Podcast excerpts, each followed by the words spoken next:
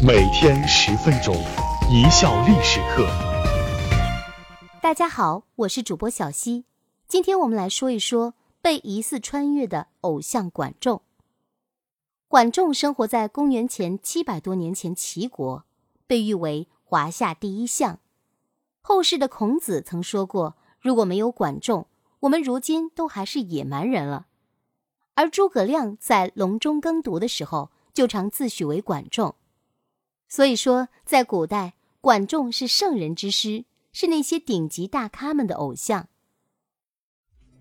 为什么齐桓公会重用和自己有一箭之仇的管仲呢？为什么管仲的才华会得到孔子的高度赞赏呢？管仲祖上为姬姓，与周王室同宗。管仲的父亲是齐国的大夫，后来家道中衰，到管仲时已经很贫困。为了谋生，管仲与鲍叔牙合伙做过生意，到过许多地方，接触过各式各样的人，见过许多世面。公元前六百九十八年，齐僖公驾崩，太子朱儿继位，是为齐襄公。管仲和鲍叔牙则分别辅佐另外两个公子，公子纠和公子小白。有人分析，管仲和鲍叔牙这两个人应该是商量好了的。不将鸡蛋放在一个篮子里，无论哪位公子日后登上王位，都会苟富贵勿相忘。齐襄公荒淫无道，与其同父异母的妹妹乱伦，后来齐国发生内乱，齐襄公被杀，逃亡在外的公子纠和公子小白一见时机成熟，都急忙往齐国赶，夺取王位。管仲一箭射中小白的衣带，小白应声倒下。并咬破舌尖装死，管仲误认小白已死，放松警惕，小白则一路飞奔，率先到达齐国，登上君位，是为齐桓公。由此可知，齐桓公差点死于管仲之手。管仲和公子纠无奈回到鲁国，齐桓公遣书给鲁庄公，叫鲁国杀了公子纠，交出管仲和赵乎。否则，齐军将全面进攻鲁国。鲁庄公与大夫师伯商量，师伯认为管仲的才干世间少有，若被齐桓公所用，将为鲁国的大患，应该杀死管仲。鲁庄公没有听师伯的主张，杀死公子纠，将管仲和赵乎送还齐国。齐桓公本意任鲍叔牙为相，鲍叔牙却说：“如果大王想治理好齐国，那么。”用我就足够了。如果大王想称霸诸侯国，你非用管仲不可。齐桓公于是择吉日，亲自迎接管仲。齐桓公迎回管仲后，两人一连聊了三天三夜，可见有多投机。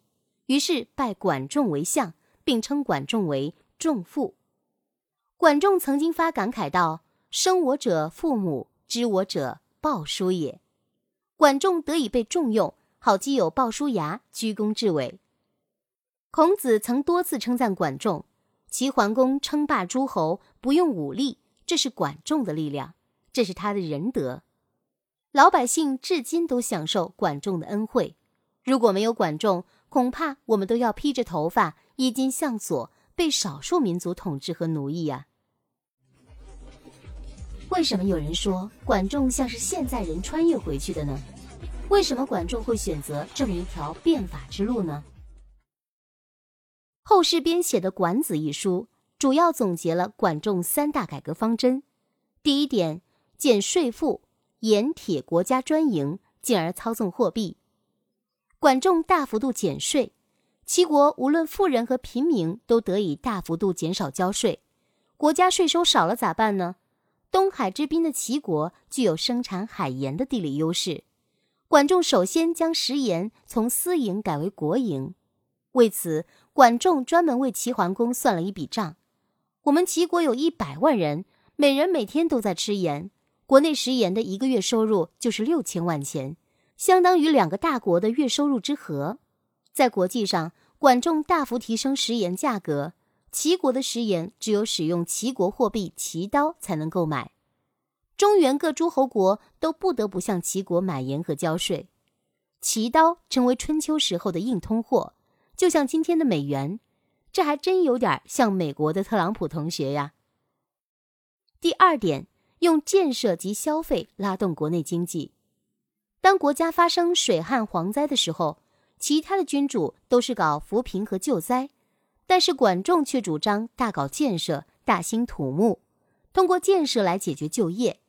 因此，身处内陆的齐长城反而比边患严重的秦长城还要早几百年建成。管仲还大力提升国防开支，加强武器装备建设。管仲明确主张，执政者用政策调控鼓励消费。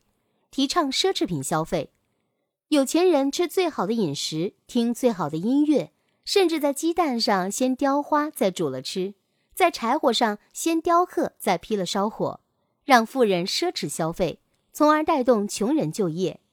这样，平民不需要仰仗救济，产业得以振奋，人人因为有工作而有饭吃，很有点凯恩斯经济学的味道。第三点。在国际市场上大搞贸易战争，用贸易战打败敌人。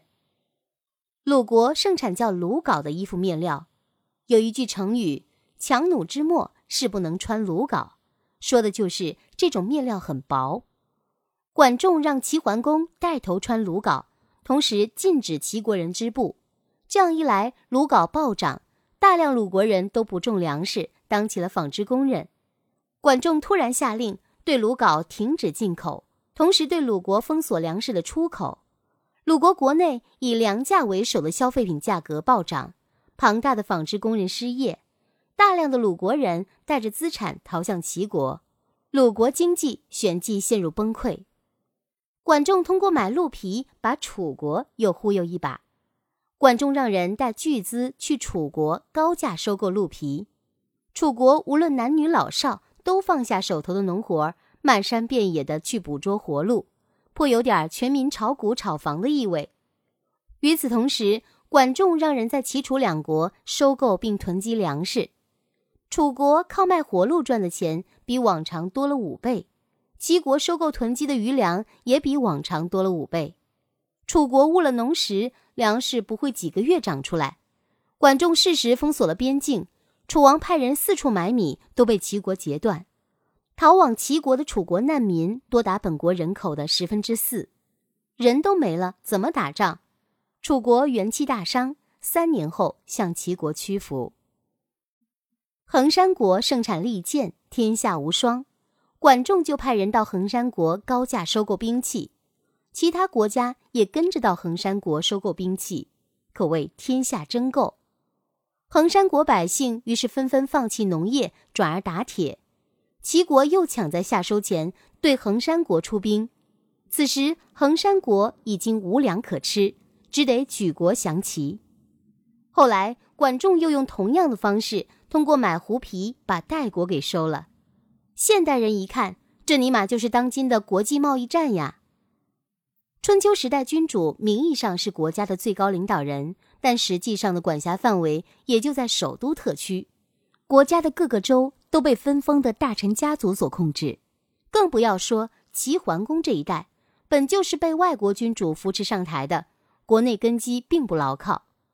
管仲的变法选择了一条在国际上抢蛋糕的曲线变法强国之路，因此齐桓公虽一度成为霸主，可是管仲一死，齐桓公就被大臣们推翻。惨死宫中，无人收尸。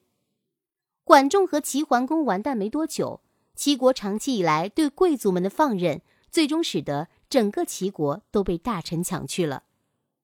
而地图的另一端，秦孝公支持商鞅变法，对旧贵族们的利益进行了大清洗，通过土地改革富民强国，在收复了巴蜀之地，解决了食盐的供给，大秦军队以摧枯拉朽之势。横扫其他诸侯国，齐国这个曾经的霸主选择不战而降。